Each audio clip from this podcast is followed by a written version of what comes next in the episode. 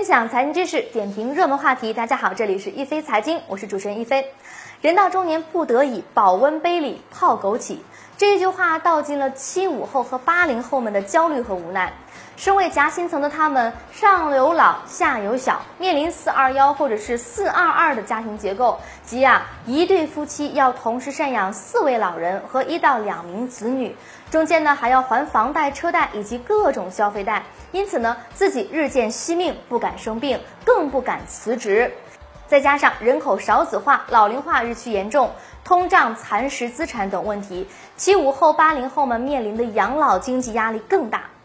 不想老有所养怎么办呢？或许你需要未雨绸缪，尽早的制定养老计划。不知道这三道保险锁你上好了没有？第一道保险锁：好好工作，交社保。趁着年轻，努力工作，不断的提升和进化自己，多挣钱攒钱，认真工作呢，还能享受到国家给准备的养老福利，为我们以后的养老做好基础的保障。目前呢，我们每月交的社保呢，也就是从工资当中要扣缴的五险一金，其中呢，占比金额最大的就是养老保险，由单位和个人共同缴费构成。一般呢，单位缴纳不超过百分之二十，个人缴纳百分之八，累计缴费满十五年，达到退休年龄之后，才能领取一定金额的养老金。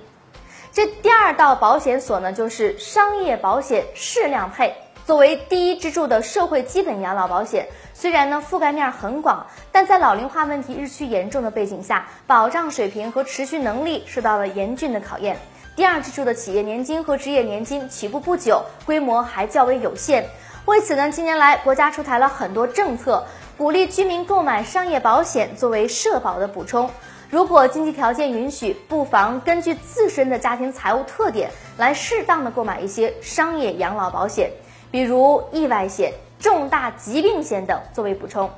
这第三道保险锁呢，就是养老基金不可少。基本养老保险独木难支，企业年金覆盖有限的情况下，建设和完善第三支柱个人养老金体系呢，就显得格外的重要。党的十九大报告指出，全面建成覆盖全民、城乡统筹、权责清晰、保障适度、可持续的多层次社会保障体系。二零一八年，公募养老目标基金、个人税收递延型商业养老保险两大重磅产品的政策相继问世。作为养老金投资和管理的主力军，公募基金成立二十年来，依托规模透明、严格监管和专业运作等优势，在养老金的保值增值上发挥了重要的作用。根据全国社会保障基金理事会二零一七年年度报告，社保基金呢自两千年八月份成立至二零一七年底，平均投资收益率为百分之八点四四，不仅超过了银行存款和国债等低风险投资的收益率，